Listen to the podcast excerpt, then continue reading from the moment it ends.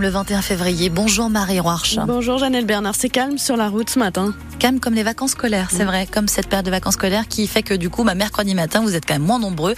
Même les ralentissements habituels sont quand même moins importants ce matin sur la 10 par exemple, ou encore la rocade en intérieur, secteur Villeneuve-d'Ornon.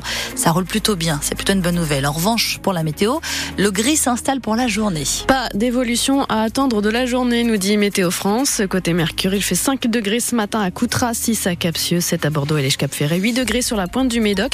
Cet après-midi, les maximales iront de 14 degrés à Vendaïs, Montalivet et Lussac, à 16 degrés à Bordeaux et Ostens, 15 à la Brède et Saint-Savin. Deux accidents mortels en quelques heures sur les routes de Gironde. Un piéton percuté et tué par une voiture cette nuit sur la rocade bordelaise entre les échangeurs 11 et 12 à hauteur de Mérignac. Hier, c'est un jeune automobiliste de 20 ans qui s'est tué à embarrasser la grave. Il a fait un malaise au volant. Sa voiture a terminé sa course dans une clôture. Début d'année 2024 endeuillé sur les routes girondines alors que pour l'année 2024, 2023. Les chiffres de la sécurité routière semblaient en voie d'amélioration. 70 victimes sur l'année contre 86 en 2022. Dans le bilan dressé par la préfecture de la Gironde, Yves Maug, quelques nouvelles tendances se dessinent. Oui, et d'abord en ce qui concerne les causes des accidents, si les excès de vitesse et l'alcool sont toujours les premiers responsables des morts sur la route, d'autres facteurs augmentent, et notamment l'inattention et le rôle du téléphone au volant. Sur les véhicules impliqués, ensuite, on meurt toujours essentiellement en voiture, mais en 2023, 20 motards ont été tués, c'est bien plus que les années précédentes. Six cyclistes sont également décédés et deux personnes en trottinette électrique. Le bilan dévoilé par la préfecture de la Gironde permet également de mettre à mal certaines idées reçues. Les accidents mortels ont autant lieu le lundi et le mercredi que le samedi ou le dimanche. La sortie de boîte de nuit n'est plus déterminante. Les horaires les plus dangereux sont désormais 18h, 20h et 22h minuit.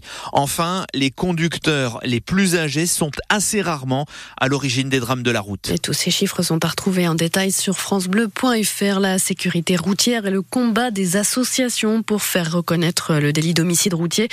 On en parle ce matin avec euh, Nathalie Prieto-Icosio. Elle a perdu son fils dans un accident de la route en 2021.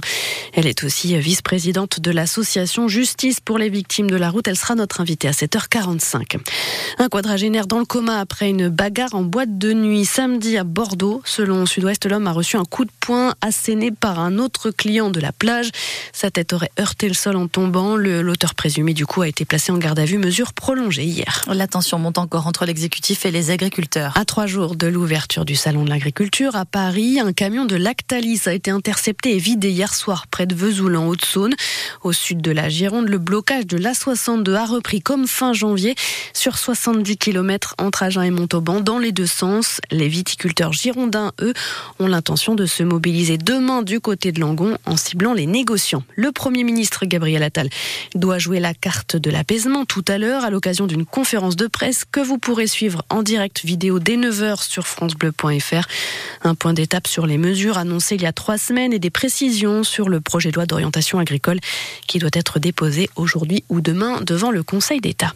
Des conditions météo difficiles pour la reprise de la pêche dans le golfe de Gascogne après un mois d'interdiction pour limiter les captures accidentelles de dauphins. Beaucoup n'ont pas pu reprendre la mer ce matin. Le marasme va continuer, regrette un armateur de C'est à lire sur francebleu.fr. Les Manouchians, Missac et Méliné entrent au Panthéon ce soir. Cérémonie à partir de 18h30 présidée par Emmanuel Macron. Résistant communiste d'origine arménienne et sa femme, elle aussi résistante, lui a été fusillé il y a 80 ans, jour pour jour, au Mont Valérien, dans les Hauts-de-Seine. Une veillée y a été organisée hier soir dans la crypte du mémorial de la France combattante. Une alerte pour euh, une espèce locale en danger. Oui, le dindon gascon ou dindon landais, un dindon noir au bord de l'extinction.